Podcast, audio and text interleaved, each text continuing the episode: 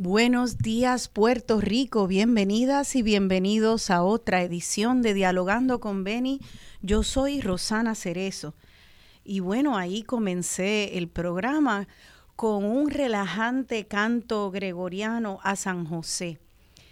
Eh, vamos a estar escuchando música medieval, alguna eclesiástica, porque el programa de hoy se lo vamos a dedicar a a la iglesia San José, esa iglesia tan icónica de allí, de la placita San José, eh, del viejo San Juan, que pues han dibujado tantas artesanas y artesanos, es parte de, en realidad, de nuestro paisaje folclórico y lleva cerrada mucho tiempo. Gracias a una restauración que se lleva haciendo ya por más de una década. Así que Hoy vamos a hablar con el arquitecto Jorge Rigao Pérez. Él ha estado encargado de la restauración por la última década, entiendo, y nos va a hablar de las maravillas que se descubrieron en esa iglesia, de las personas que participaron, la mano de obra especializada, eh, cómo se hace restauración en una iglesia de casi 500 años. Así que este programa que arranca la Semana Santa es para puertorriqueñas y puertorriqueños de todas las creencias o no creencias. San José es una iglesia muy importante para los católicos, pero más allá de las creencias religiosas que tenemos que respetar y, celebrar la diversidad de visión y de ideologías en nuestro país porque es lo que nos enriquece. Más allá de todo eso, San José también es patrimonio histórico. Así que para mí es una, un placer y una alegría darle la bienvenida al amigo y arquitecto Jorge Rigao. Y antes de que entre en línea, quería dar un pequeño trasfondo del el arquitecto Jorge Rigao, quien lleva ya más de 30 años en la práctica de la arquitectura. Ha escrito cuatro libros premiados en y fuera de Puerto Rico y también es experto en restauraciones. El Colegio de Arquitectos y Arquitectos Paisajistas le confirió el premio Henry Klum que es uno de los mayores premios para los arquitectos en nuestro país. Así que es un placer darle la bienvenida a Jorge Rigau. Buenos días, Jorge. ¿Estás en línea? Buenos días, Rosana, y buenos días a todos los que nos están escuchando. Gracias por, por unirte aquí al programa hoy y gracias por tu labor, además, junto con tu equipo, de preservar nuestro nuestro patrimonio histórico, Jorge, yo creo que tú eres la persona idónea para hacer un trabajo así porque además de arquitecto también tienes una maestría en historia que ahorita se me olvidó mencionar cuando estaba hablando de tus trasfondos. ¿Y por qué no empezamos entonces por la historia de esta iglesia San José? Bueno, yo, yo voy a empezar la historia y la voy a hacer un poquito como Alejo Carpentier hace en su cuento Viaje a la Semilla, voy a empezar del presente hacia atrás eh, solamente para, para que entendamos eh, la importancia del proyecto de restauración como tal.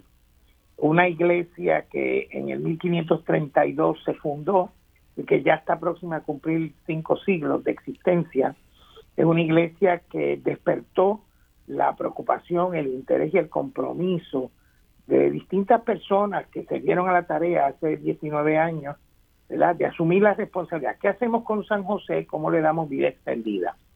Eso lo hace la organización llamada Patronato Monumentos de San Juan, que la dirige desde un principio hasta el presente don Ricardo González Lucía.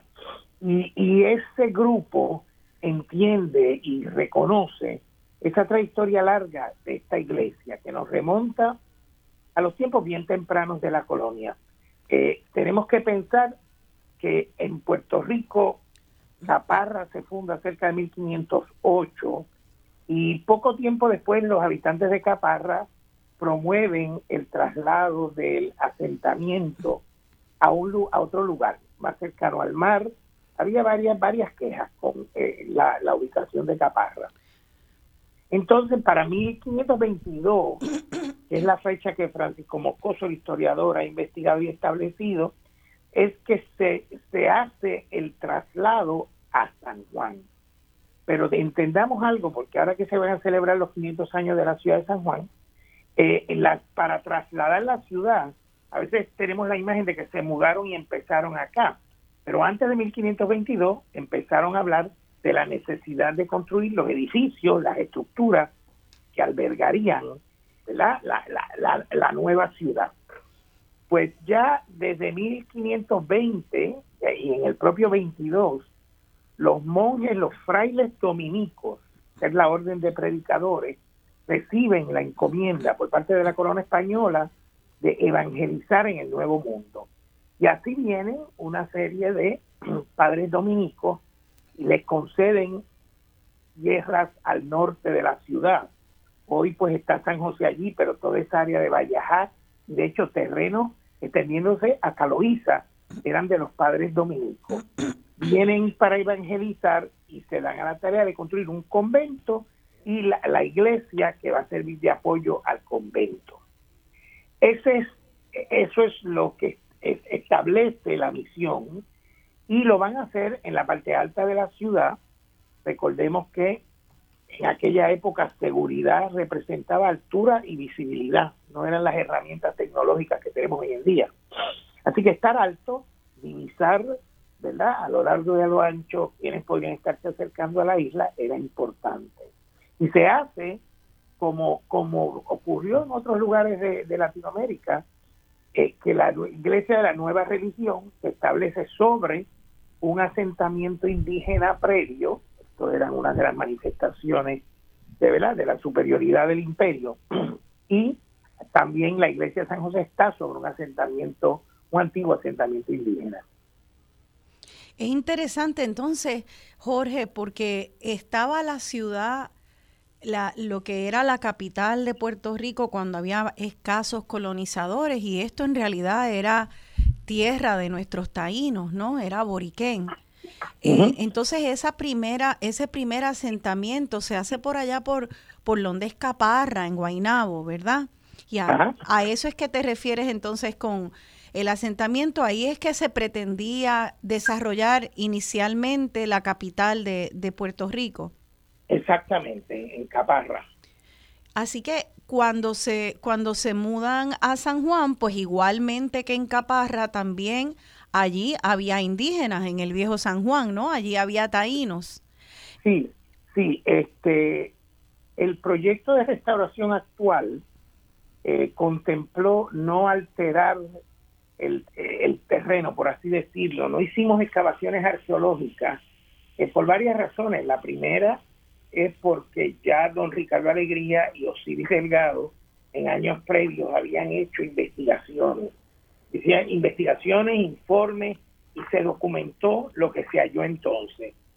Nosotros no entramos en trabajo arqueológico en la iglesia porque además se entiende que debajo la nave principal de la iglesia hay enterrados cientos, quizá mil, pero cientos de soldados españoles ¿verdad? que murieron durante distintos ataques a la, isleta y se enterraron allí y ese terreno pues se tiene como sagrado y no se ha tocado. Y en algún momento encontraron, me imagino que ya estaba bastante documentada la historia de, de, ese, de ese espacio eh, y de ese traslado de Caparra a San Juan. Me pregunto qué tipo de adversidades se encontraron al tratar de hacer ese traslado y, empezar una construcción eh, de una iglesia, de la casa de Ponce de León, de todo lo que ellos tenían que empezar a construir para ese traslado. Eh, hubo ataques de los taínos, hubo ataques de otros europeos. ¿Qué encontraron? Bueno, encontrar nosotros eh, como te digo, no hicimos excavación arqueológica. No, en términos históricos más bien, no, no de que de, por excavar, sino en la historia documentada. Bueno, eh, ahí, ahí es donde las narraciones de los cronistas resultan tan importantes como documento histórico como el edificio mismo. Yo siempre digo a mis estudiantes de, los cursos de investigación y de historia, ¿verdad? que el edificio en sí, un edificio histórico es un documento. El que sabe leer una pared sabe qué añadieron, muchas veces entiende por qué hicieron lo que hicieron, sabe lo que representa un cambio de material. Y así sucesivamente, una pared tapiada, una ventana que se abrió después de haber hecho el edificio original. Así que sí, en efecto, nosotros eh, eh, trabajamos de cerca con arqueólogos de la arquitectura. Eh, esto es una disciplina importante para la restauración, con raíces en Italia y en España. y trabajamos aquí con arqueólogos de la arquitectura puertorriqueños, Jorge Rodríguez y Rivera Groenao, ambos puertorriqueños, como dije, que nos ayudaron en la interpretación de las paredes. ¿Y por qué digo eso? Porque una de las cosas que más importante que se planteó el patronato a los inicios del proyecto eh, por iniciativa de don Ricardo González fue sacar todo el cemento que a través del tiempo se había puesto como empañetado de reparaciones y de recubrimientos a la iglesia. La iglesia de San José está construida parcialmente en piedra y en mampostería. La mampostería en términos generales requiere una terminación de cal, encalado que llamamos, ¿verdad? Que es algo similar al empañetado, pero como el material es diferente, la densidad de la cal es mucho menor que la densidad del cemento. Cuando tú cubres una pared de mampostería con cemento, tú básicamente le estás ahogando, estás eliminando la posibilidad de que esos muros respiren y se encapsula la humedad, algo que había pasado en la iglesia en muchos, muchos lugares a raíz de ese empañetado que probablemente ocurrió a finales o principios del siglo XX, final del siglo XIX o principios del siglo XX.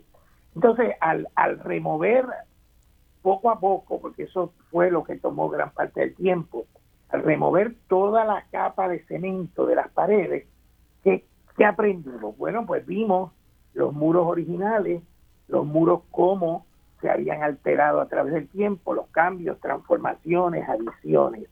Y ahí tú empiezas a leer y tú empiezas a entender, y esos son los arqueólogos de la arquitectura, quienes más ¿verdad? contribuyen en esto, porque saben estimular, estipular las edades, los periodos en que se hacen unas cosas, las mezclas de los morteros. En una época usaron una mezcla, en otra época usaron otra, y así sucesivamente. Claro.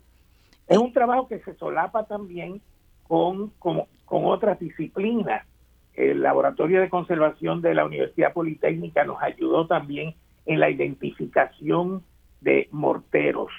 Eh, la restauración tiene este esta eh, hibridez fascinante entre lo que es nostalgia y romanticismo y aspectos bien serios de técnica, física y química.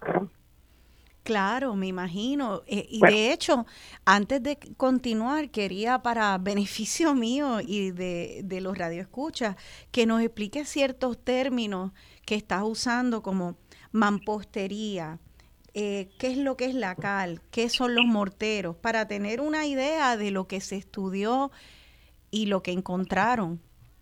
Oiga, importante, sí, gracias que me, que me pides eso, porque todavía no te contesté la pregunta anterior y, aclarar esto es importante.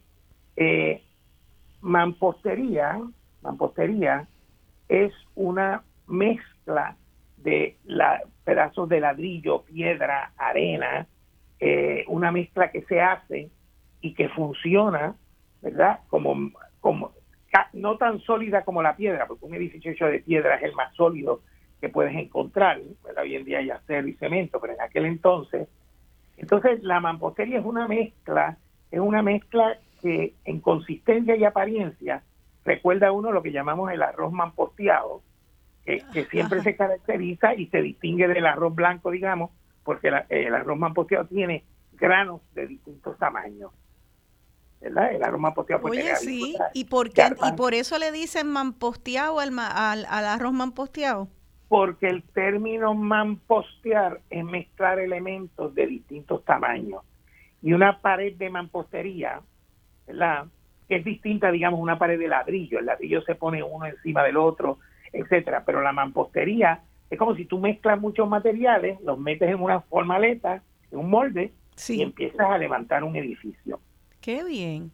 Mira, pues yo siempre escuchaba eso y no sabía, así que esa mezcla, el ladrillo es de, eh, eh, era de barro, ¿verdad? Moldes de barro que se secaba, ¿o no? No, no, no. El ladrillo, la construcción en ladrillo, cuando hablamos de construcción en ladrillo, es el ladrillo, la pieza así que se quema al sol, etcétera. Sí. Eh, pero el mamposteado tiene pedazos de ladrillo, pedazos de piedra, distintas cosas. Era una cosa también, era una técnica también ecológica porque recuperaban mucho de lo que se perdía picando piedras, ¿verdad? Eh, o, usando los mismos ladrillos. Así que lo que sobraba hacía una mezcla. O sea que, que ahí ese, ese material, pero el ladrillo como tal que está picoteado ahí eh, era de tierra, se hacía de tierra. Sí, era, era de ladrillo. Sí. Era ladrillo que es barro cocido al sol barro, o sea que era, era muy ecológico y a la vez muy resistente. Sí, y sobre todo, sobre todo permitía a los muros, lo que llamamos nosotros respirar. Sí. ¿Qué quiere decir que un muro respira? Pues que, que si hay, hay un cierto balance entre la temperatura de afuera y de adentro, porque el muro no es una piedra sólida, el hormigón, cuando hablamos de denso, del hormigón como algo denso, es que por el hormigón no pasa el aire. ¿eh? Mm. Mientras que por una pared de mampostería pasa el aire. Pero te pregunto entonces, por eso es cuando entramos a esas iglesias antiguas como la misma San José, que uno siente un fresco, siempre se siente la temperatura más baja, ¿es gracias a, la mampostería y los materiales que lo componen? Mira, me encantaría decirte que sí, pero en realidad la temperatura en el interior de un templo es producto de la combinación de distintos factores. Tú tienes razón, este, eh, en cierta manera, un muro de mampostería va a propiciar una mejor temperatura que un muro de hormigón. Eso está claro. Pero ciertamente depende de la orientación, de la altura del techo, claro. la entran otros factores. Claro, claro. Entonces, los muros de mampostería, imaginas, de camisa, etcétera, a caer molde, entonces te vas a tener una superficie rugosa que también hay que proteger, porque si no la lluvia, la inclemencia del tiempo, te desgasta esa pared. Para esos efectos, desde tiempos de los romanos y probablemente desde antes, se ha trabajado con la cal, el material de la cal, eh, que es una piedra, llamémoslo, aunque su origen es natural, es una cosa bien bonita, porque es una piedra que, que nace de la naturaleza. Y entonces esa cal se, se, forma geológicamente en piedra. Para los proyectos se saca la piedra, se muele, se crea un polvo de cal. Eso pasa por un proceso donde pones la cal en agua para que libere el dióxido de carbono y eso se crea una pasta y esa pasta que se deja vamos a decir, madurar o cocer eh, por recomendaciones desde, desde los, los constructores antiguos más de un año. Y entonces al cabo del año o un tiempo más, esa cal está lista como una mezcla, como una pasta, una pasta. Se parece al empañetado, pero es otra consistencia, de otra formación química. Y eso se aplica sobre las paredes en más de una capa y al entrar otra vez en contacto con dióxido de carbono del ambiente, se solidifica y se hace piedra otra vez. Pero se hace piedra, la cal eh, eh, se hace piedra, pero respira. Por eso es que los edificios de Viejo San Juan se les recomienda que no le pongan empañetados de cemento, porque el cemento ahoga y, como te digo, eh, reduce o aprisiona la humedad dentro de los muros que están pillados por esa densidad del cemento. En San José, al templo completo se le sacó todo el cemento y se estableció allí mismo un, un taller para poder, lo que llaman quemar la cal, apagar la cal, que es de pasarla de la etapa del polvo a la etapa de la pasta y con eso trabajaban los obreros. Wow, y, y entonces, y esa cal, y eh, luego de ser procesada, hay que dejarla en reposo por un año. Sí, Nosotros, por ejemplo, te explico, eh, eh, en, en, el caso de San José, se cogía la cal en polvo, se echaba en unos bidones con unas palanganas gigantes eh, y ahí se le echaba agua, se dejaban un mes como que se, estableciera, se fuera formando la pasta, al cabo del mes la pasta se removía a unos drones, esos drones se marcaban con la fecha en que se habían sacado de las piscinas la, la cal, la fecha en la que se sellaron los drones, y se usaba un año después, por lo menos. Eso, o sea, que eso es, eso es casi como hacer vino, hay que añejar esa cal. Pues mira, sí, eso es una buena, y, de hecho, de hecho, eh, eh, los, los, antiguos maestros de obra y alarices y eso, decían mientras más tiempo la dejaras, mejor. Claro, cuando abres ya el dron y entra en contacto que la aplica, esa cal se va solidificando. Ahora, mientras un edificio de bloque de cemento regular tú empañetas y este proceso es un solo empañetado. En el caso de la cal, tú no puedes aplicar la cal en capas gruesas. La cal se aplica en capas este, pequeñitas.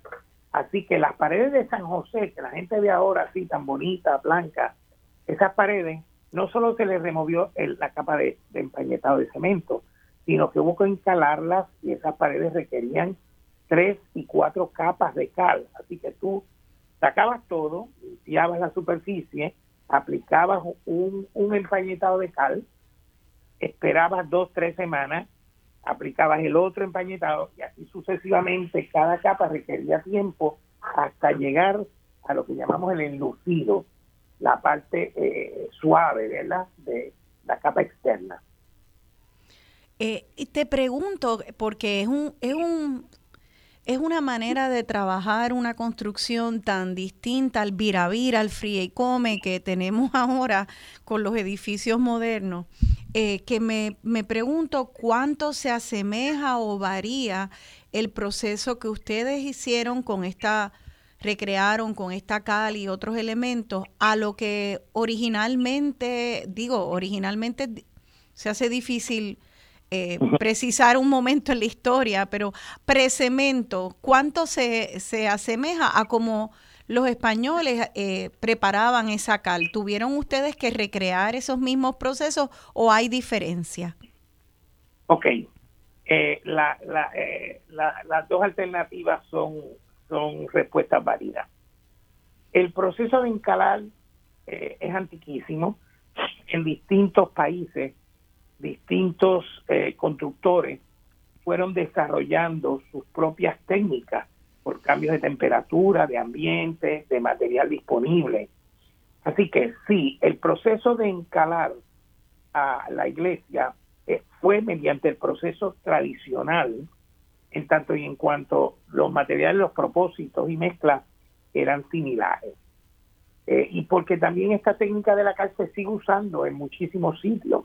Ahora, en el caso nuestro, no muy distinto a otros, a otros ejemplos, hubo que experimentar, hubo que experimentar porque la realidad es que el tiempo largo de la restauración nos fue permitiendo conocer que, era compatible con la iglesia y que no, no se puede mostrar porque documentamos el proceso mediante el cual se probaron distintas mezclas.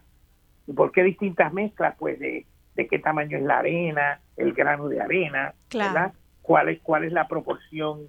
Porque la cal, la cal, eh, la receta de la cal la, conoce todo el mundo cuando usa la frase una de cal y otra de arena.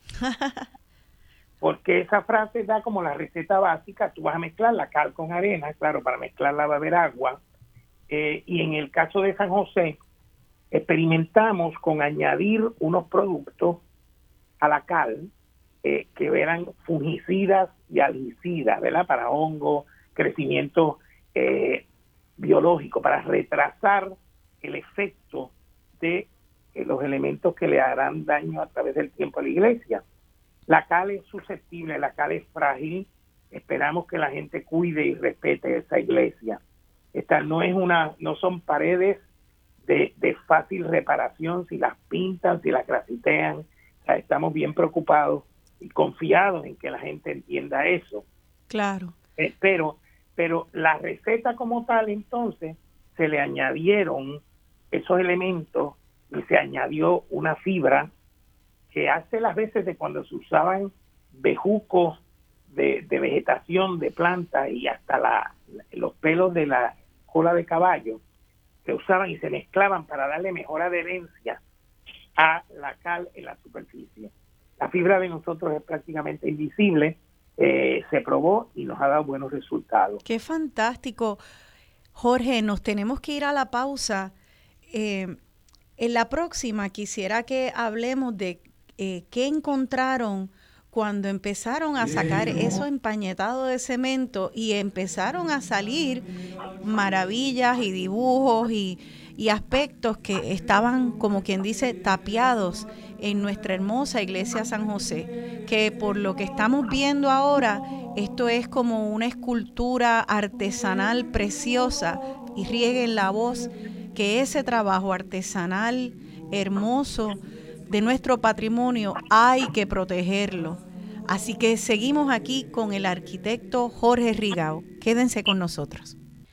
Aquí de regreso a Dialogando con Beni, yo soy Rosana Cerezo y estoy dialogando con el maestro arquitecto Jorge Rigao. Esa canción se llama María Luisa, un vals medieval de un músico español del siglo XVI llamado Francisco de Salinas. Y estaremos escuchando música medieval porque esta iglesia, fundada en 1532, eh, es precisamente del periodo medieval. Jorge, ¿estás en línea? Estoy aquí, seguro.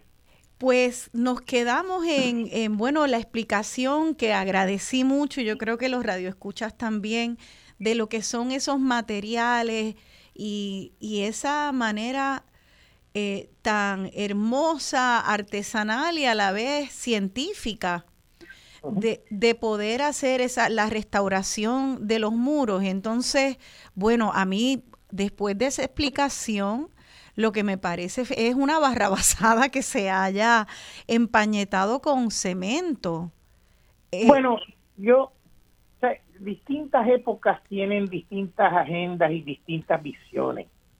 Eh, eh, yo, yo digo como el grupo con el que está, hemos estado trabajando en San José, Igual vendrá gente en un futuro que piensa que se hacen las cosas de otra manera, ¿entiendes? Claro, Yo creo que en el caso nuestro nos hemos ocupado de hacer unas intervenciones, porque el tema de la cal yo creo que no es, no es discutible, pero otras intervenciones en la iglesia, que tú sabes, el que venga después, si duda de ellas o las puede remover o puede hacerlas a su manera, porque la historia del templo no se acaba y, la motivación de todo el mundo ha sido extenderle la vida.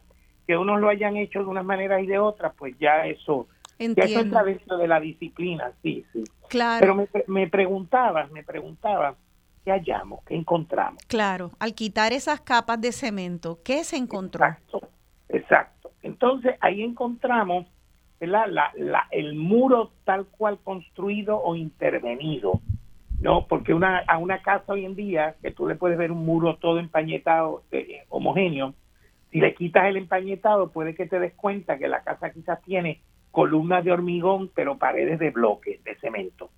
Pues lo mismo pasa con la estructura, las estructuras históricas.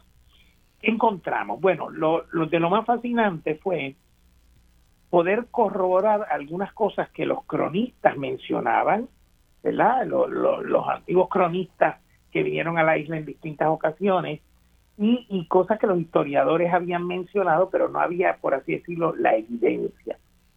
Pues si empezamos por la fachada principal de la iglesia, que es la fachada que da hacia el oeste, no la que da la Plaza San José, es la fachada sur.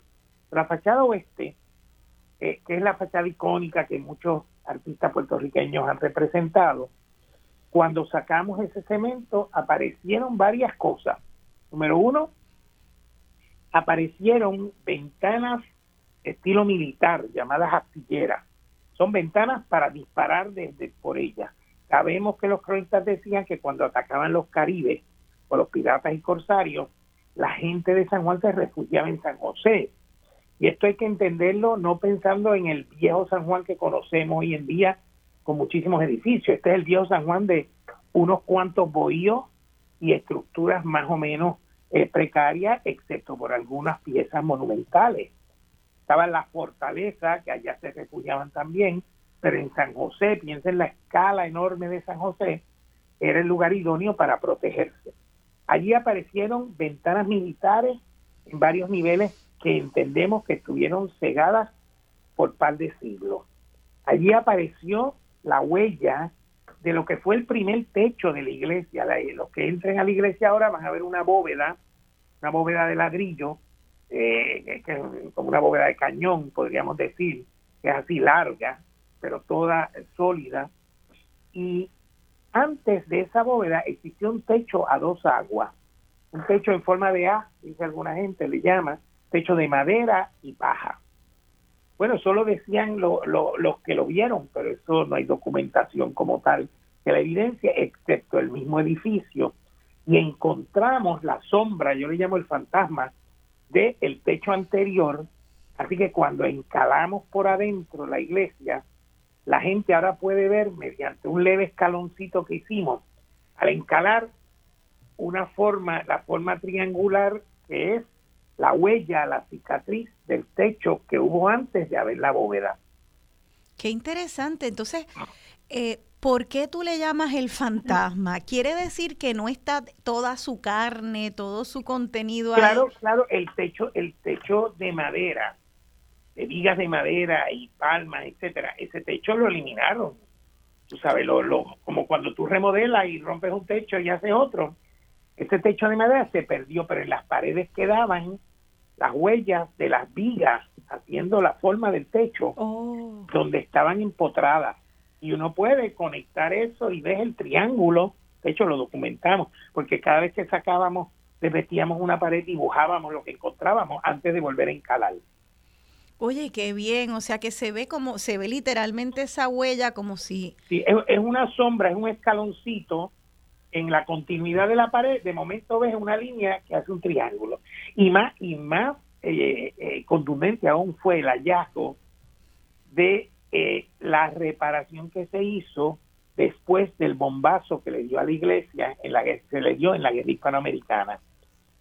Porque en la guerra hispanoamericana bombardean San Juan y un proyectil le abre un hueco a San José casi off-center, como diríamos en inglés, esa fachada oeste.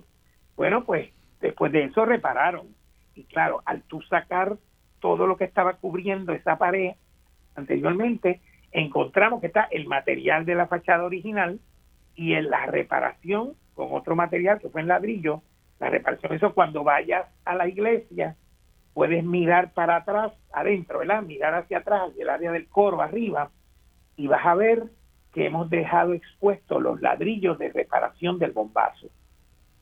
Vaya, o sea que no se va a ver el hueco del bombazo, pero se va a ver todos los ladrillos que se usaron para tapar ese hueco. Exacto, exacto. Porque tú sabes, con la restauración entra un tema que yo creo que es bien importante y es algo que para mí, para mí me parece que es casi responsabilidad del restaurador. El restaurador le da una puesta en valor a algo que valía antes y que quizás ha perdido su significado. Y tú quieres que hoy en día vuelva a tener un significado renovado, no va a ser el mismo. Pero ¿cómo el que entra a un edificio restaurado entiende por qué se restauró? ¿Cuál es la historia que llevó a que este edificio sea patrimonio? Entonces, claro, tú no puedes llenar las paredes de la iglesia de explicaciones pero ciertamente tú puedes dar unas pistas eh, en términos de lo que llamamos la interpretación del edificio restaurado, que cuando la gente vaya allí, lee, etcétera, se lo explican y entonces reconoce el edificio esa historia de vida extendida.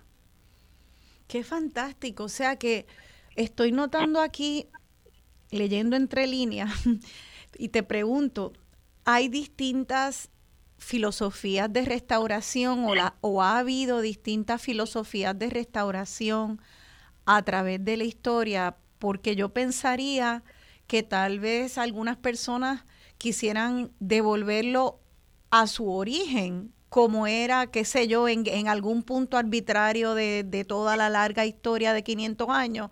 Vamos a tratar de acercarnos a cómo era cuando primero se construyó en el, en el 1532 y ustedes no han hecho eso. ¿Esto responde a una filosofía de restauración en la comunidad de arquitectos y restauradores? Sí, definitivo. Y en la comunidad internacional de, de restauradores y de historiadores, ¿verdad? La, la idea de que la historia es la fecha en que desembarcó Colón, o la historia es más bien los cambios que se operan después que desembarca Colón, ¿verdad? Eh, tenemos que pensar que, que, que, el hecho es una cosa más, más diacrónica, ¿verdad? Más dinámica. Porque el hecho, pues sí, ¿qué te digo yo con decirte que San José se, se empezó en 1532? Pero el edificio te va diciendo, me añadieron esto, cambiaron estos materiales, entraron las ideas del renacimiento, porque este edificio tiene mucho mucho más del Renacimiento de lo que historiadores previos han reconocido. Claro, es el Renacimiento español que tiene unas influencias medievales fuertes. Y, y ahí puedo ahí puedo también añadirte, Rosana, otro de los hallazgos bien importantes. Ahora nos movemos a la fachada sur, la portada por donde uno entra desde está la Plaza San José con la estatua de Ponce de León. Sí. Ahí, por mucho tiempo, se había tapado todo un trabajo detallado en piedra, muy hermoso, con detalles eh, neoclásicos, detalles medievales también, los escudos de la orden dominica, todo eso se había tapado y en el proceso de ir sacando cemento, descubrimos que tenemos en esa Plaza San José un gran ejemplo de lo que era la construcción renacentista de las entradas a las iglesias eso yo creo que no lo vio mucha gente en los últimos 100, ciento y pico de años. Por algunas fotos sabemos que por lo menos por 100 años estuvo tapado. Eh, cuando la gente entre de la plaza, miren arriba y van a ver, van a ver que todo eso se rescató, está recubierto en cal el trabajo en piedra, con lo que llamamos capa de sacrificio. La capa de cal de sacrificio es la capa que protege de las inclemencias del tiempo, pero que sabemos que con el tiempo se va a ir y habrá que volver a encalar. Eh, ¿Y por qué se llama capa de sacrificio? ¿Tú sabes? Porque, porque la estás poniendo sabiendo que el, que el tiempo, la lluvia, el viento, el salitre se la va a comer. Se la estás ofreciendo al salitre y al viento para que se la coma, pero a la vez estás protegiendo lo que está detrás. Oh, ya entiendo. Sí, es, es como un escudo que coge todos los embates de, del clima Exactamente. Y se sacrifica para proteger lo que hay detrás. Ah, qué bien. Y esa capa de sacrificio es un empañetado, me imagino que es finito, ¿verdad? De Exactamente. Exactamente. Un encalado casi un poquito más que agua, pero así finito. Qué, qué fantástico. O sea que vamos a tener la oportunidad de, de ver elementos históricos dentro de este edificio que, que nuestras abuelas no vieron y bisabuelas tal vez tampoco. Definitivo. Pero y, vuelvo vuelvo al tema este de el origen. Si dijéramos que volvemos al origen en San José, ¿cuál origen vamos a volver? Teníamos que tumbar la nave de ladrillo para poner el techo de madera. Eso es como impensable. Impensable porque no hay la información tampoco. Yo no dudo el tema con las restauraciones es que no hay receta que aplique a todos los casos. Tú, tú, y por eso se habla de las teorías de caso por caso. El edificio habla, el edificio explica cosas. Entonces toca al diseñador, que fue el rol nuestro, porque antes de nosotros entrar al proyecto, distintos profesionales hicieron estudios y análisis de las condiciones existentes. Pero nosotros como, como diseñadores entramos como que dice a decir, ok, se ha investigado todo esto y ahora, ¿qué forma final va a tener? Y ahí es donde entra el tema de la interpretación. ¿Qué tú quieres que el edificio diga? ¿Y cómo lo vas a comunicar? Y eso tiene que tomar forma física. Tú tienes que decidir de qué material vas a usar, de qué grosor lo vas a poner, cómo te vas a integrar lo nuevo con lo viejo, aunque sea por contraste. son muchos retos y San José, eh, eh, pues gracias a Dios, fue un proyecto, como te dije, que nos fue dando información según nos movíamos. ¿Y, y cómo, cómo se contestaron esa pregunta? ¿Qué tú quieres que el edificio diga? Es, eso está, eh, es compleja, ¿verdad? Me imagino que la respuesta no es una. Sí. Bueno, eh, eh, no es una, pero tú tienes que, una vez te contestas, tienes que actuar consistentemente con lo que te contestaste. Porque así las decisiones no son aleatorias. No es, pues me gusta esto, o qué bonito se vería esto, etcétera. Nosotros, eh, y digo, aunque debería profundizar más, pero básicamente entendimos la iglesia como, como un espejo de múltiples transformaciones, de cambios, y la mayoría de esos cambios se operan en un área de la iglesia que es el área adyacente al convento de los dominicos. Iglesia y convento comparten una pared medianera ¿verdad? Porque eh, eh, se hace el convento, pero la iglesia se hizo para el convento, son una unidad. Y así fueron por mucho tiempo. Así que la pared que hay entre el convento y la iglesia, y hay, que hay como una pequeña nave también ahí, fue el área donde más se registraron cambios a través del tiempo. Inclusive cuando en el siglo XIX eh, la, la corona y la iglesia en España se separan, y básicamente al separarse ordenan literalmente en los conventos como el de los dominicos a sellar la pared, a separarse y lo que era convento pasó a ser oficinas de gobierno y lo que era iglesia pues pasó a la, a la iglesia con I mayúscula. Y en esa pared que, se que había puertas, pasos del convento a la iglesia, que después se sella y se abren unas ventanas, todo eso nos dio la idea de que en la iglesia, esta iglesia que es la segunda más antigua de América, que hay que respetar como eso, y que tiene montones de elementos de, su constitución original, pero la iglesia nos, provee, eh, nos proveyó un sitio donde a través de los siglos han ocurrido cambios. Y nosotros teníamos que introducir cambios, porque el hecho de que sea monumento histórico no nos exime de cumplir con códigos de seguridad, de fuego, no nos exime de tener escaleras que cumplan con los tamaños establecidos por ley, las proporciones para los peldaños. Así que restaurar, restaurar, no, no puedes hablar de eso, primero porque nunca se vio un plano de esta iglesia, como de muchas otras iglesias en América, bien tempranas que han desaparecido. Ha habido múltiples intervenciones. Entonces tú dices, ok, ¿cómo yo me posiciono frente al edificio? Pues entendimos que había un área donde a través de los siglos han ocurrido los cambios y nosotros nos insertamos ahí, nosotros somos otros, nuestros cambios son también parte de ese espacio donde a través del tiempo hubo transformaciones. Y ahí, y ahí pusimos una escalera que cumple con código para llegar al coro, baños, que tenemos que cumplir con eso también. Ahí también incorporamos arte sacro contemporáneo a la iglesia. O sea que las decisiones son consonas con la historia. yo como historiador te diría, es más importante ser fiel a esa naturaleza de cambio que a tratar de decir, yo me imagino que en algún momento debió haber sido así. Claro, yo según tú hablas, Jorge, yo me voy imaginando uno de esos libracos que se ponen en los centros de las mesas.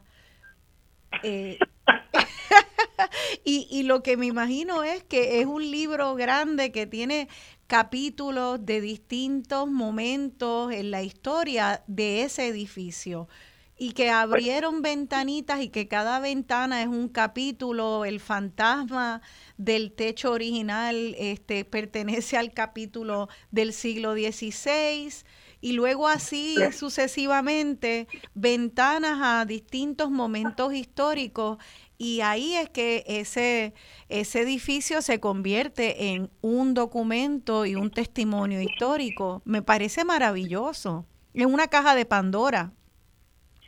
Eh, bueno, no de Pandora, de pero ciertamente eh, eh, es un cofre, es un cofre en el que hay pues tú sabes, si, nos ponemos a hablar del arte sacro, nada más, esa iglesia a través del tiempo ha incorporado obras de, artistas importantes en nuestra trayectoria.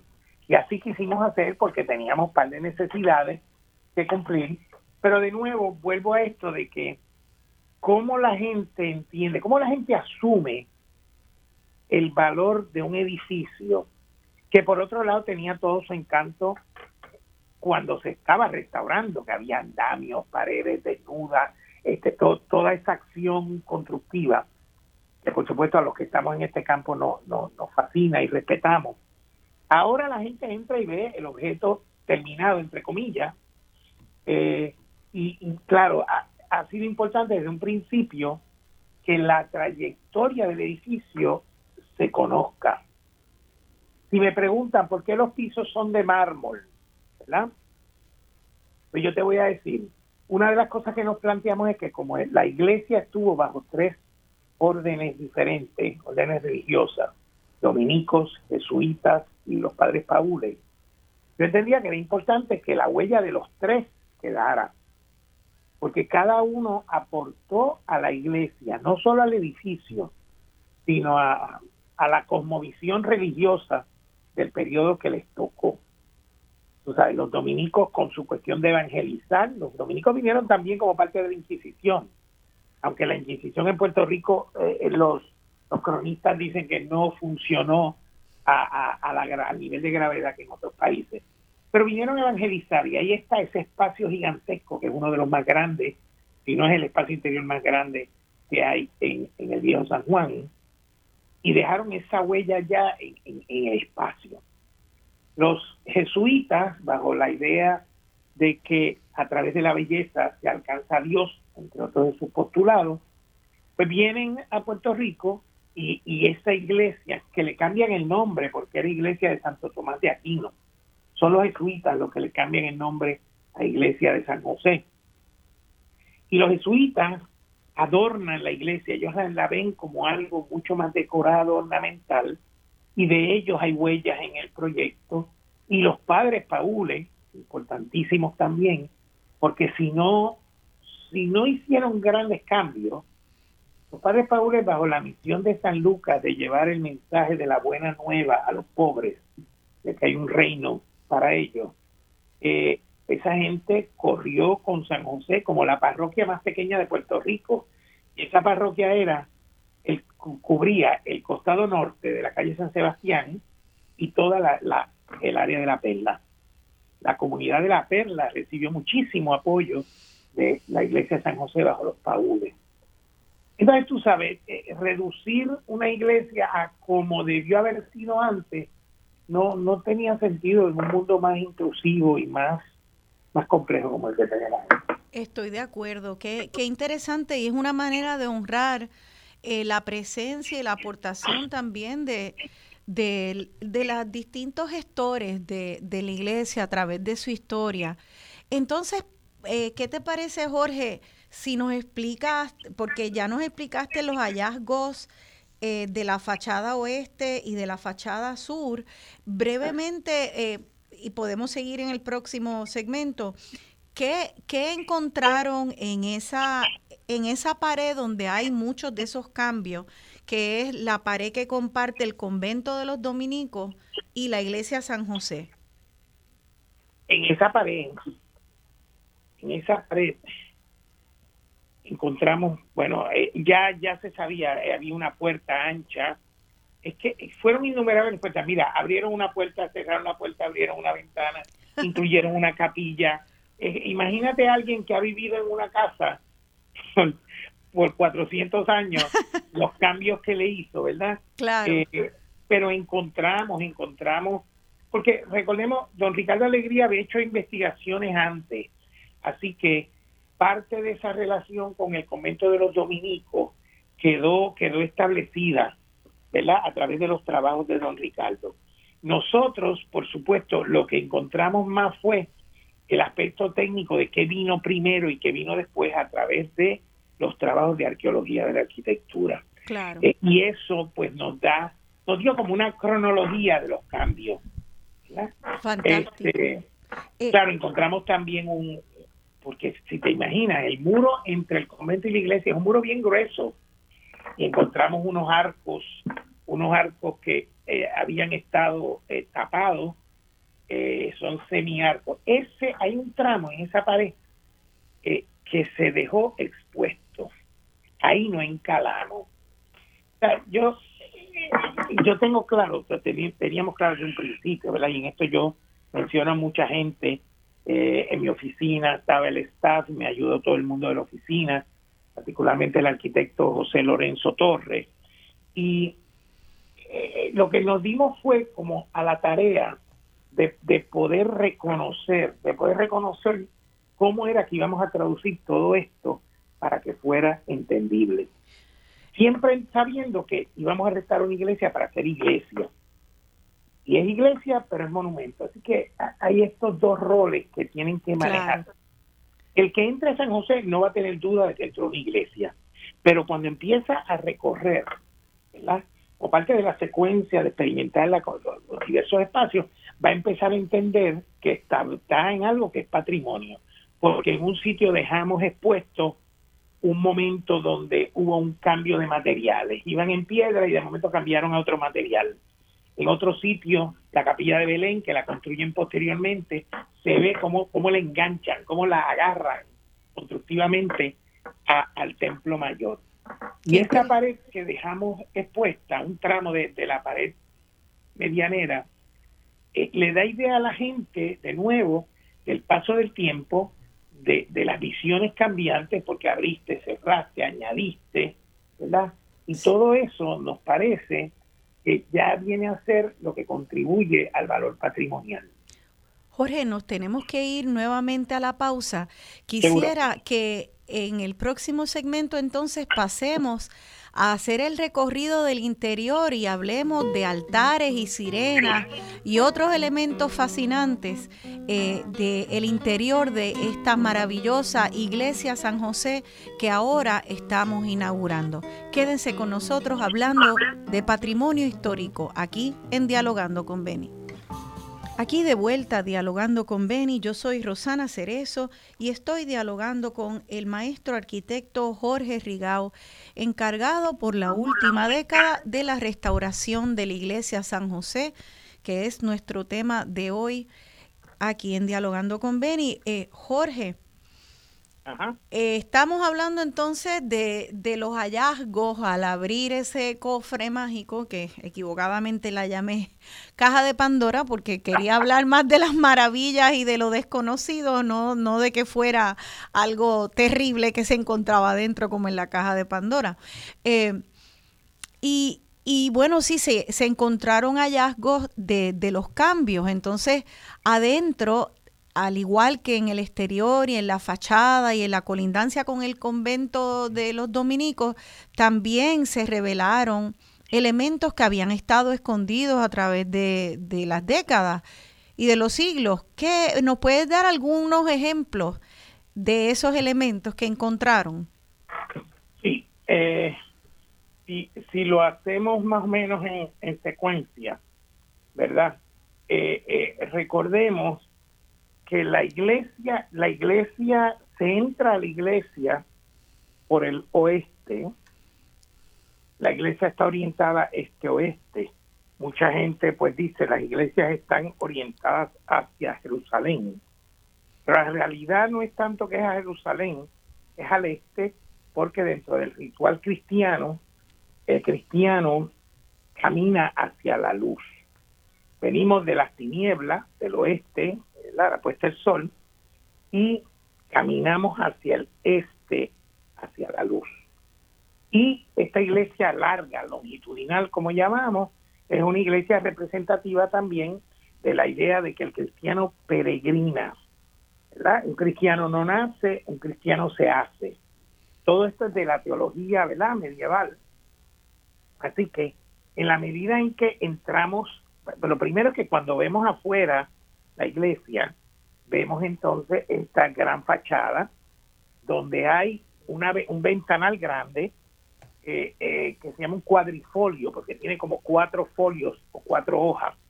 Hay gente que me ha preguntado que si ese es el hueco del Mombazo. No, no, no. el hueco del bombazo se reparó y se tapó. Eh, y entonces cuando entramos a la iglesia, cuando entremos a la iglesia hoy día, cuando entramos por las puertas, estamos debajo del área del coro, el área que llaman sotocoro. A la izquierda, la gente va a poder ver un tramo que hemos dejado abierto en el piso, donde se ven capas sucesivas de los distintos pavimentos que tuvo la iglesia, incluyendo un área con azulejo muy bonito. Eh, y la gente diría, bueno, pero eso eran todos los pisos que había. No, esto es un área donde encontramos eso y, a través de una baranda de cristal la gente va a poder mirar eso, está iluminado, etcétera. También van a ver la escalera que sube al coro. Enseguida que eh, empezamos a caminar hacia el área del presbiterio, el área del altar, a la izquierda van a ver los, los restos de un, los pequeños restos de pintura mural de la iglesia en un nicho eh, que hay, como un, hueco que hay ahí. Y es interesante porque aunque San José está pintada de este color blanco perla por afuera y por adentro, la realidad es que hay evidencia de que en algunos momentos esta iglesia fue profusamente decorada, coloreada, debería decir. Va, la gente va a encontrar restos de colores naranjas, negros, terracotas, ocre, que no podíamos pintar la iglesia así, no por gusto, sino porque estos son restos, retazos que quedan en unos puntos y no tenemos idea de lo que pudo haber sido el resto de la, ¿verdad? Eh, eh, cómo usted pudo haber pintado el resto de la iglesia, los detalles. Y nada, nada de lo que hay en San José hoy día es inventado o recreado. Lo que hay es lo que encontramos. Que se ha protegido, sí, con unas capas protectoras, pero, pero eh, por ejemplo, donde faltan pedazos, no nos los inventamos. Así que tú prosigues y enseguida vas a encontrar a tu derecha lo que se llama la capilla del Rosario, una de las dos capillas importantes de la iglesia. En esta se hicieron trabajos años atrás develando unas figuras de una sirena están como sosteniendo la cúpula de la capilla. Eh, estas, estas sirenas representan el triunfo del cristianismo sobre eh, los musulmanes en la batalla de Lepanto y por eso son unas sirenas celebratorias. Originalmente había en la cúpula una representación de la batalla de Lepanto, pero eso se perdió años atrás. Así que las sirenas sí quedaron y esas se han protegido. También van a encontrar una mesa de altar que eh, con un lindo tope de mármol eh, que provino del Colegio de Párvulos en el Viejo San Juan, eh, las criptas, la cripta de los antiguos gobernadores, que aunque ya se habían removido todos los restos de allí hace décadas, se habilitaron para que la gente las pueda ver y ver lo que eran criptas, que mucha gente no, no tiene idea de lo que se trata. Las criptas entonces eran las tumbas donde se guardaban los restos de estos gobernadores. O... De estos primeros gobernadores. En la cripta de la capilla del Rosario era de los primeros gobernadores. En el mismo altar, en el mismo altar, está la cripta de la familia de Juan Ponce de León, los descendientes. Que aquí podemos hacer un paréntesis, porque si vamos al génesis de, la iglesia San José, estamos hablando de que parte de los terrenos y, y, aparte de los terrenos lo donó la familia de Juan Ponce de León, pero también sufragó parte de los costos de construcción. Y eso es interesante porque eh, la familia de Juan Ponce de León vivía en lo que conocemos aquí como Casablanca, final de la calle San Sebastián. Es muy probable, es muy probable que trabajadores que trabajaron en Casablanca hayan también trabajado en la iglesia, porque era la familia más poderosa en ese momento incipiente de, la era colonial y esta era la iglesia que ellos estaban patrocinando. Y, y te pregunto, Jorge, ¿no es bien probable además que, que utilizaran mano de obra indígena esclavizada? Oh, sí, sí, o sea, desde temprano, tanto en San José como en Catedral, hay constancia de, eh, de la presencia, y bueno, la indígena en la isla, pero por ejemplo, para Catedral, el obispo Alonso Manso encargó, encargó un navío con esclavos negros que vinieron a trabajar. En el 1519 ya habían llegado esclavos de África a la ciudad. Dime tú qué estaban haciendo eh, si no era trabajando muchos de ellos en los edificios principales. Lo cual también nos amarra al tema de la mano de obra dominicana en, San José desde tiempos originarios, porque la investigadora Virginia Flores de la República Dominicana, que ella está trabajando el tema de los nombres de los que vinieron a América, eh, encuentra, encuentra que uno que trabajó en la Catedral Primada de Santo Domingo lo trajeron los Ponce de León a trabajar en Casablanca y pues se especula, ¿verdad? Tampoco había tanta gente en aquel entonces que pudo haber él tenido que ver también con la construcción de, San José. Qué interesante. Los, expertos que han venido, los expertos que han venido a, ver la iglesia reconocen que la mano de obra, eh, eh pelón, que más bien que, que la, la, la mente que concibió la iglesia en piedra, con todas las complejidades de la construcción medieval renacentista, pues tú sabes, no, no eran no era gente que estaba tratando de imitar España o lo que fuera, era gente que sabía cómo se hacían las cosas. Y a mí me, me, me parece eh, me, me, parece hermoso, porque es la palabra, el vínculo de que en los inicios de San José trabajara mano de obra dominicana, porque a lo largo de estos últimos 19 años la, la mano de obra dominicana en la restauración de San José ha sido bien importante y me gusta reconocerlo. Qué, qué, qué bien, ¿no? Y, y yo creo que también pues el reconocimiento de que además de toda la belleza de, eh, de este patrimonio histórico, eh, también hay mucha eh, violencia eh, colonial. Eh, es lo que se vio a través de todas las Américas, que ponían las iglesias de manera violenta, violenta como parte de la, de la conquista y la evangelización, pues como parte de, de un reclamo de supremacía moral que justificaba esa colonización. Así que nadie pretende esconder, ¿verdad? También las historias de, de, esa historia terrible y el hecho de que se usó mano de obra esclavizada. Eh, yo me imagino que, que los indígenas serían, tanto los taínos como los caribes, serían parte de la resistencia que ellos tenían que, cuando iban construyendo, tendrían que protegerse, entre comillas, ¿no?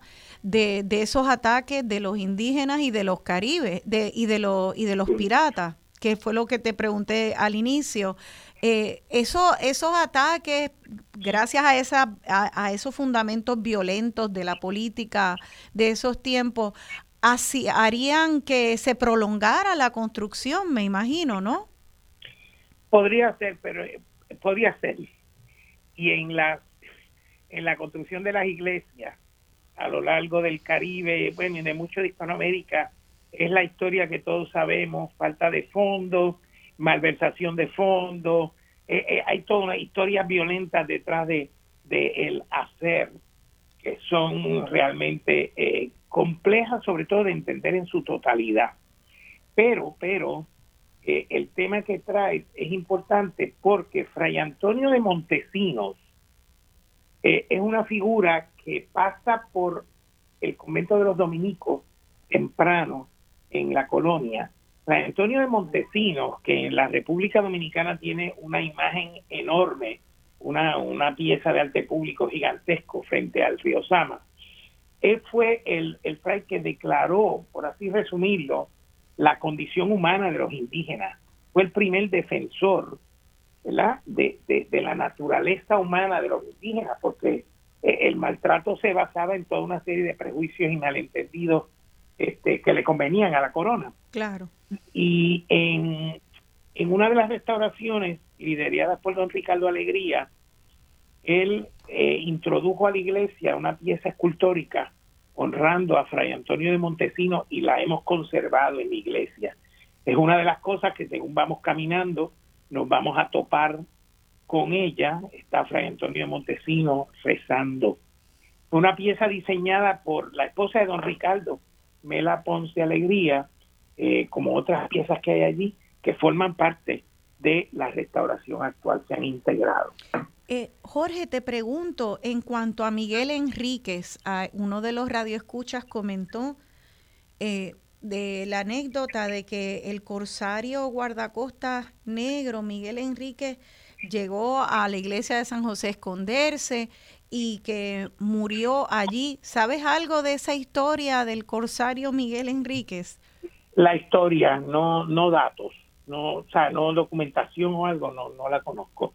Sé la historia y la referencia, pero de nuevo, eh, eh, es algo que no puedo fijar a una condición particular del edificio, ¿entiendes? Es algo que, en el edificio no lo puedo reflejar, que por supuesto estará en los textos explicativos, las hojas explicativas.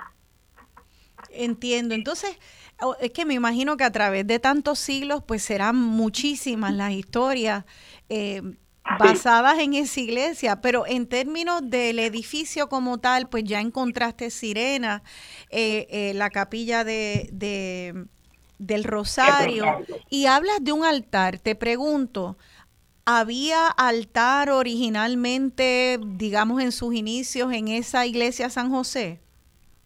Eh, sí, pero hablemos de lo que es un altar, porque para nosotros en Puerto Rico la palabra altar muchas veces tiene que ver con el área donde está la mesa del altar, ¿verdad? El área, la cabecera de la iglesia es lo que llamamos el presbiterio, y en ese presbiterio, al fondo, como en muchas otras iglesias, llamamos altar a lo que vemos de frente, ese es el retablo, porque el altar propiamente es la mesa donde se hace, se oficializa la misa. Y el retablo de la iglesia, la iglesia tiene que haber tenido un retablo anteriormente, pero se da la curiosidad o la, la situación de que por siglos la misa y los servicios se daban con el sacerdote de espalda. O sea, el sacerdote miraba hacia el retablo, el sacerdote miraba hacia el fondo de, la iglesia eh, y le daba la espalda a los fieles. Hmm. Y la iglesia de San José debe de haber tenido un altar de ese tipo, un retablo con el altar integrado, pero, pero, en 1960 y tanto, con el Concilio Vaticano II, se establece la tradición de que el oficiante de la misa mire a los fieles, que le dé el frente el sacerdote a la, a la, feligresía. Y eso hace que todas las iglesias tengan ahora que tener una mesa de altar que es como una mesa independiente, objeto extenso, no, no adosado a la pared del retablo. Y San José nunca tuvo ese tipo de, de altar, digo nunca porque lo llegó a tener en los años que estuvo abierto, pero el San José original, la pieza original no, no lo tuvo porque no era la práctica eh, usual. Así que entendiendo eso, el nuevo proyecto de restauración tiene un altar de nueva factura, un altar nuevo. Y ese altar, claro está, ha sido diseñado teniendo en cuenta de que los otros componentes de la iglesia, tanto arquitectónicos como artísticos, son componentes que están llenos de eh, valor iconográfico, alegorías, metáforas. Así que el nuevo altar también ha sido diseñado para integrarse, para integrarse ese diálogo con piezas que tienen significado, significado más allá de cómo se ven. En este caso, el altar es una alegoría de la fe y está construido como tres bases sobre las cuales está el tope, cada una de esas tres bases está eh, eh, construida en materiales diferentes. uno de los apoyos es en ladrillo, otro es en madera y el tercero es en mármol. Están todos de frente y de izquierda a derecha pues tienes el ladrillo representando esa construcción que es mano a mano, así como se, se, va edificando la fe poco a poco. El ladrillo representa ese trabajo eh, detallado, eh, y, particular de una, una, una pieza, otra pieza, otra pieza. Eh, y así se va construyendo la fe poco a poco. La pieza central en madera exhibe eh, los maderos de canto poniendo de relieve los anillos que representan el crecimiento de la madera. Según se va creciendo a través de los años, sí. pues asimismo la fe, la fe va creciendo y eso lo representan los anillos de la madera. Y luego de crecer, en la tercera base, ya de mármol, pues la fe está constituida, consolidada en un material que no solo es sólido, sino que también es hermoso. Qué, qué interesante, porque me parece a mí que al ustedes construir ese altar y eh, a través de los materiales hablar de manera alegórica de la fe y su manera de crecer lentamente y luego afianzarse, es una aportación entonces de, de ahora, del siglo XXI, a ese documento histórico. Es como, mira, eh, este pedacito es el testimonio del siglo XVI, este del XVII, así sucesivamente, hasta la aportación del siglo XXI hecha por el grupo de boricuas de ahora, ¿verdad, Jorge? Claro, claro. Y, y es, es, tú sabes, tiene que ver de nuevo con qué es restaurar, porque eh, restaurar no es solo que el edificio esté reconstruido o reparado con la técnica exacta. Tú también restauras significados, propósitos. Entonces, en, en, en, en las intervenciones actuales hay también, o sea, eh, eh, hay apoyo en lo que son los valores atribuibles a significar, a representar, a comunicar. Claro. Eh, me gustaría hablar del elemento humano que eh, detrás de esta restauración, que ya nos ha hablado de la colaboración de eh, personas de la República Dominicana, compartiendo también conocimientos e historias común también hubo otro tipo de colaboraciones y, personas especializadas de acá de Puerto Rico que a mí me fascina escuchar. Eh, por ejemplo, esto que contaste al principio de que hay arqueólogos de la arquitectura, que es algo tan especializado y pueden llegar a, a, un, a una pared, a un muro y poder eh, ver esa pared de ese edificio como un documento histórico. Eh, me parece tan hermosa esta conversación y colaboración entre especialistas. ¿Qué otros especialistas u otras especialistas colaboraron en este trabajo tan exquisito? Bueno, eh, si pensamos en los 19 años, ¿verdad? Están, están todas estas capas de colaboración que a veces trabajan una independientemente de la otra, pero en realidad eh, transpiran una en la otra. O sea, tienen, empieza empieza o termina, por un lado, con el, eh, el, grupo de gente que a través de los años respaldó este proyecto que se levantó prácticamente con fondos privados. Tú sabes, eh, y ahí tienes un grupo de gente a un nivel creyendo en, el proyecto. Eso es fantástico, que eso no lo hemos hablado, pero eso solo podría ser un programa porque aquí no, no, no, no nos has dicho cuánto dinero se fue en la restauración a través de 19 años. Bueno, eh, se acerca así la cifra a los 11 millones de dólares, ¿verdad? Eso de nuevo eso es a, mérito del Patronato de Monumentos de San Juan y don Ricardo González, su, su líder. Entonces después tiene los, los que trabajaron en las etapas primeras, que tienen el mérito de haber trabajado cuando, cuando la luz al final del túnel estaba lejos. claro. sabes que, que, que, sí. Y ahí pues eh, ahí trabajó la arquitecta Beatriz del Cueto, eh, ahí trabajó el arqueólogo Agamenón Gospantel, ahí trabajó en la Universidad de Pensilvania con sus estudiantes, ahí trabajó la profesora Claudia Rosa de la Universidad Politécnica con sus estudiantes, eh, todo el mundo que venía, por no decir la gente que vino a hacer mensura, los que vinieron a hacer catas bajo el terreno, los primeros ingenieros que se contrataron, porque hubo dos etapas de ingenieros. Eh, y todo eso primero ¿verdad? que también incluyó a la arquitecta Diana Luna. Esta es la gente que, que trabaja en esos inicios, que levanta una información que fue importante. Claro. Que, cuando entramos tuvimos que seguir levantando algo de información pero vamos, nos apoyamos sobre esa, eh, esa zapata. Entonces, eh, el equipo profesional, hay gente, eh, varios contratistas han trabajado en el proyecto. Los últimos años estuvo Alay Construction con su equipo de trabajo. y Alay reúne a una serie de obreros que son los que los que le dan la forma final al templo.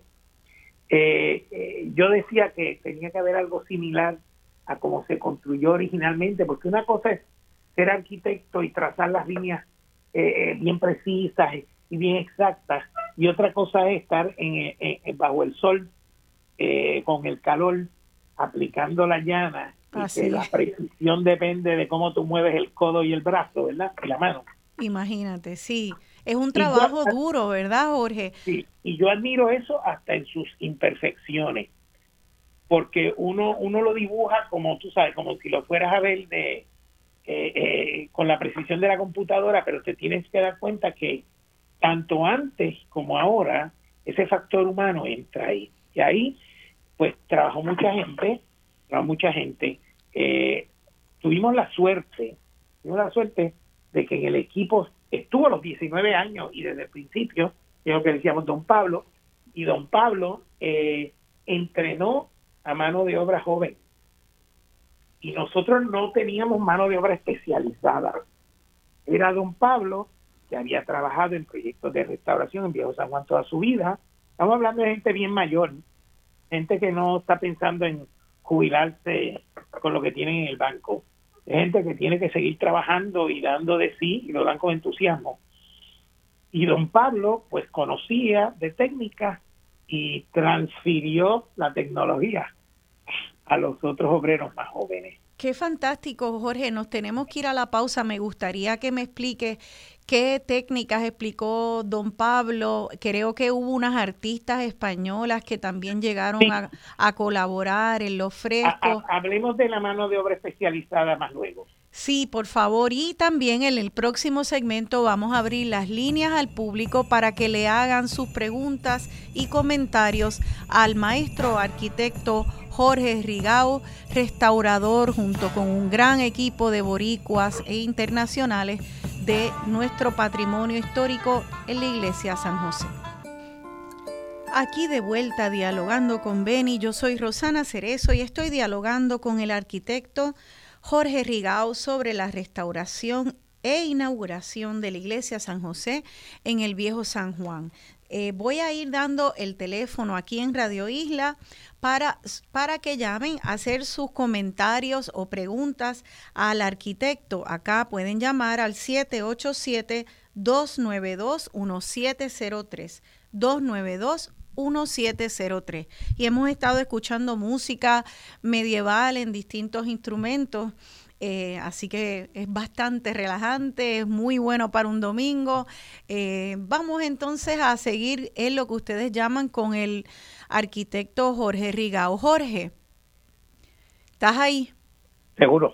Chévere, pues quedamos en que si nos puedes dar un breve resumen de los especialistas que colaboraron, porque esto veo por todas partes que eh, hay hay un trabajo de, de casi dos décadas de todo tipo de personas eh, que parecería inconexa, pero todo el mundo, desde el albañil hasta a la persona más especializada e inclusive albañiles especializados, están eh, trabajando en conjunto para esta obra maestra. Quisiera con este programa que cuando finalmente entremos a ese espacio podamos entender eh, cuán compleja fue su restauración, lo maravilloso que es y que podamos entonces así valorarlo. Y una de esas personas que nos dijiste que fue instrumental en esta restauración y para el futuro de la restauración en Puerto Rico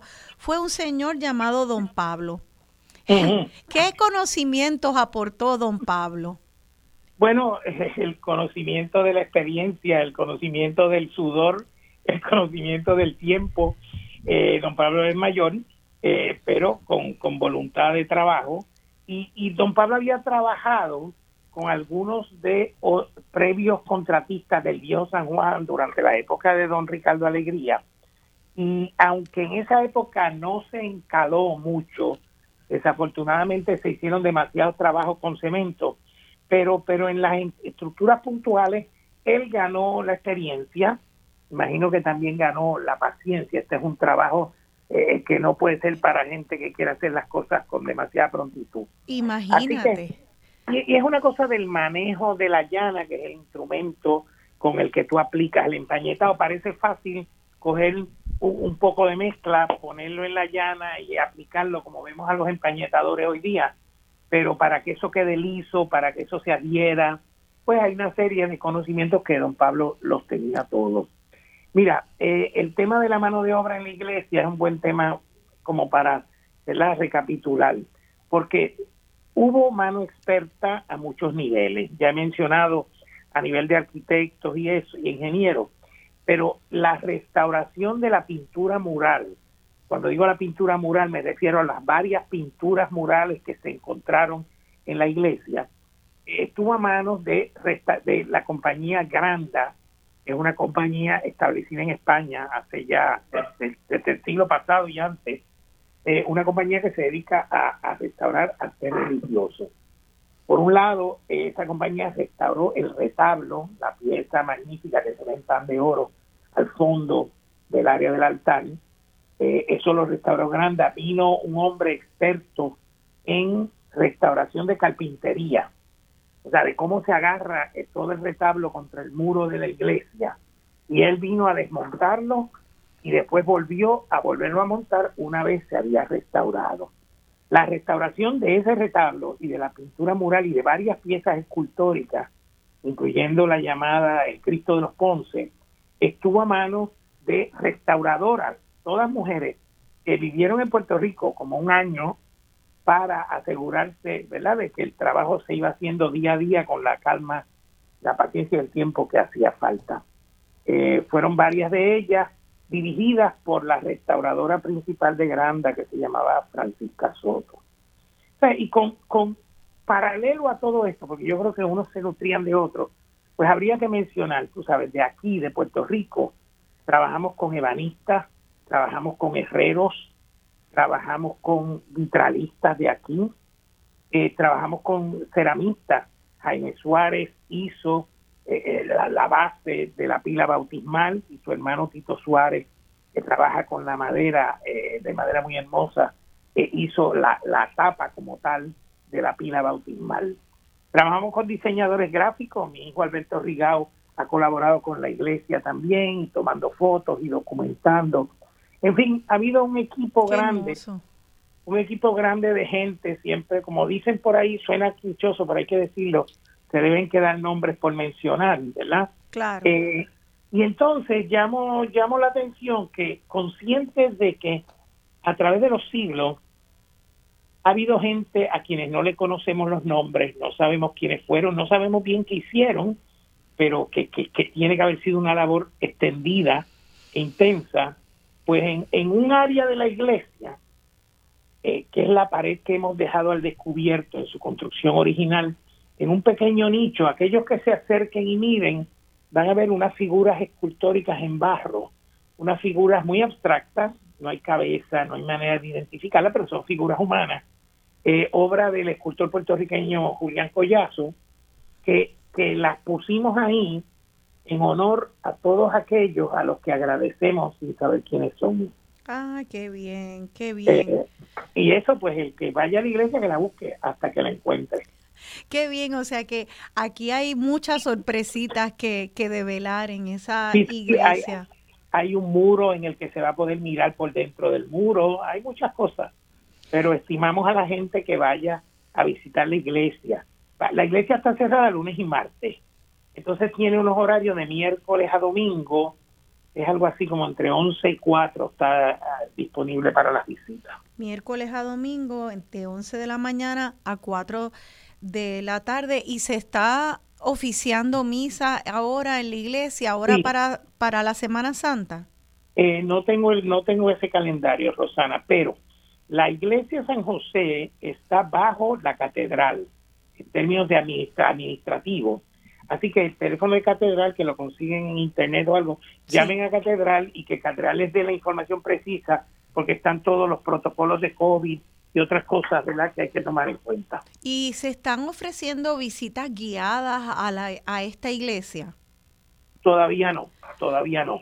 Pues este, esperamos articularlas en un futuro próximo bastante cercano. Muy bien, pero como quiera, todo el mundo que ha escuchado este programa ya ha tenido un recorrido y una visita guiada eh, que nos sirve para poder entrar a, a esta maravillosa iglesia eh, con más base de conocimiento y poder apreciar y valorar lo que estamos viendo y lo que no estamos viendo.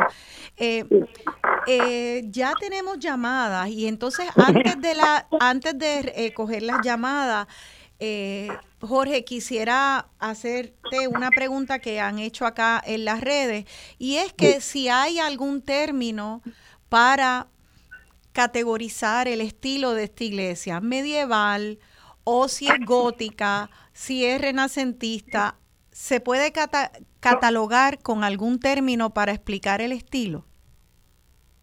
Bueno, pero eso es como tratar de ponerle a alguien que tiene 80 años, eh, que pasó por distintas etapas, ¿verdad? Fijarlo en un momento dado. La iglesia, la iglesia, mi respuesta sería, es una iglesia del renacimiento español. Y, y, el, y el, el adjetivo español en este caso se refiere a que en España, en el renacimiento temprano, todavía había muchas influencias del arte gótico. Por eso la iglesia, entre las cosas más hermosas que tiene, son lo que llamamos bóvedas de crucería, las bóvedas típicas del periodo gótico. Estamos, estamos en 1532 ya en 1508 en Italia estaba en pleno renacimiento y la corte de España eh, estaba muy influenciada por los teóricos y por los arquitectos y diseñadores de Italia que los traían a España. Así que cronológicamente no es Edad Media, pero estilísticamente tiene los elementos del periodo medieval. Claro, claro. Pues vamos a abrir las líneas al público entonces, Jorge, ¿te parece? Vamos a, a ver qué dice nuestra gente. Vamos a empezar entonces con la primera llamada. Buenos días, estén dialogando con Beni. Su nombre, por favor. ¿Conmigo? Sí, con usted.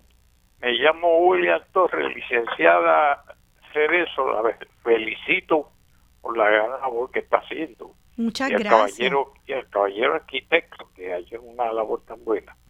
Yo yo tengo 94 años.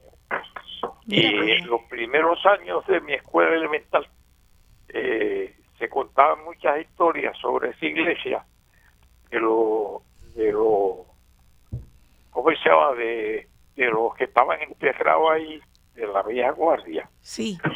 Este, eh, no sé si, si, si entre ellos de Ponce de León. Ajá. Interesante. Las criptas, eh, como de, qué tumbas y quién estaba enterrado ahí. Estaban enterrados. Entonces, la otra pregunta es, eh, porque yo con mis 94 años llegué a, antes de que cerraran esa iglesia, yo perdí la fecha que la cerraron, pero yo llegué a, eh, yo llegué a disfrutar de los de servicios en esa iglesia con mi madre y llegamos a, a visitarla mi madre era bien religiosa y me llevaba. Este, me gustaría saber si algún artista de la historia de Puerto Rico, pintor o arquitecto o, o, alguien dejó alguna obra hecha ahí eh, decorando pintura o, cualquier este me muero de curiosidad por saber porque yo sé que en algunas iglesias pues artistas artistas y pintores pues le dan le hacen este, donaciones. Muy bien. Pues señor Torres vamos a contestar su llamada fuera del aire eh, su pregunta fuera del aire. Muchas gracias por llamar y ojalá que pueda regresar a visitar la iglesia. Creo que va a haber elementos en esa iglesia que usted con sus 94 años no ha visto antes, así que va a ser una experiencia muy linda para usted y para todos nosotros. Eh, bueno, pues Rigau, ¿qué, contestamos de las criptas? ¿Qué gente están ahí? ¿Y hay arte boricua? Eh, podemos contestar todo. Hay dos criptas en la iglesia. La cripta de los primeros gobernadores de Puerto Rico, hay una lista, y un documento oficial con los nombres de todos los que estuvieron en un momento dado enterrados ahí. Esa documentación existe. Respecto a la cripta de la familia de Juan Ponce de León, si bien sabemos que en un momento dado Ponce de León estuvo enterrado allí y posteriormente fue trasladado su resto a la catedral, donde hay un mausoleo que lo que lo indica, eh, del resto de la familia de Juan Ponce de León no, no tenemos nombre así, por lo menos yo no los conozco, debo decir, de, quienes estaban allí, excepto, bueno, asumir a los primeros eh, de ellos, pero después quienes enterraron no, no tengo constancia. Por otro lado, sí, en efecto, los artistas puertorriqueños siempre eh, colaboraron con la iglesia. Empieza la lista con José Campeche, que pintó varias obras que estuvieron en la, en la iglesia de San José, algunas conservadas y ya protegidas, algunas perdidas. También Francisco Oyer se le atribuye una obra de la visitación que fue en efecto restaurada por la, los profesionales de Granda que estaba mencionando y que se reubicó en la iglesia en el área sobre donde está la pila bautismal. También está Juan Cleto Noa, un pintor también de, de, como digo, del periodo colonial, que eh, hace una serie de representaciones y tenemos en la iglesia restaurada también una pieza de él representando las ánimas.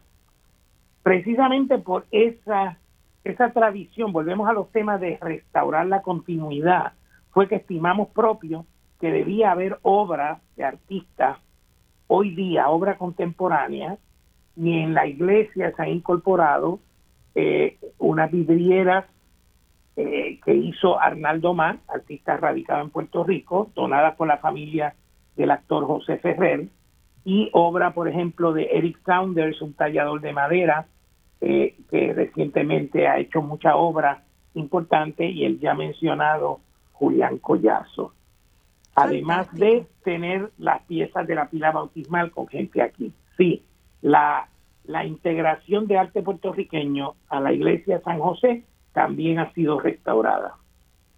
Fantástico. Vamos a pasar a la próxima llamada, la segunda llamada. Buenos días, están dialogando con Beni. Su nombre, por favor. Disculpa, no, acá no escucho esa llamada en el estudio, así que vamos a pasar a la próxima. Hello. Sí, ahora sí se escucha. Muy buenos días. Buenos días, su nombre, por favor. Señora Méndez. Hola, señora Méndez, gracias por llamar. Sí, yo encantada porque tu programa, digo, te felicito siempre. Sí, lo sé, muchas gracias. Tus programas son excelentes. Gracias, le envío un abrazo. Eh, felicito al señor arquitecto que nos ha hecho eh, el honor y cómo se llama y la bendición de restaurar ese patrimonio cultural de Puerto Rico. Quisiera preguntarle con relación a lo que está últimamente en Puerto Rico con relación al Normandy, ¿qué él nos puede decir sobre esta obra arquitectónica? Muchas gracias por todo, Rosana, y sigue ahí con ese programa excelente. Gracias, gracias mil, señora Méndez, por su apoyo siempre. Eh, no me extraña que, estén preguntando sobre el Normandy, porque yo creo que estamos muy conscientes, ¿verdad?, de, que el patrimonio histórico también eh, son nuestros edificios y la gente, el pueblo reconoce el, el Normandy como como parte de un patrimonio histórico más moderno. No sé cuál será tu punto de vista en cuanto a eso. Interesante. Jorge Rigao. Sí, sí.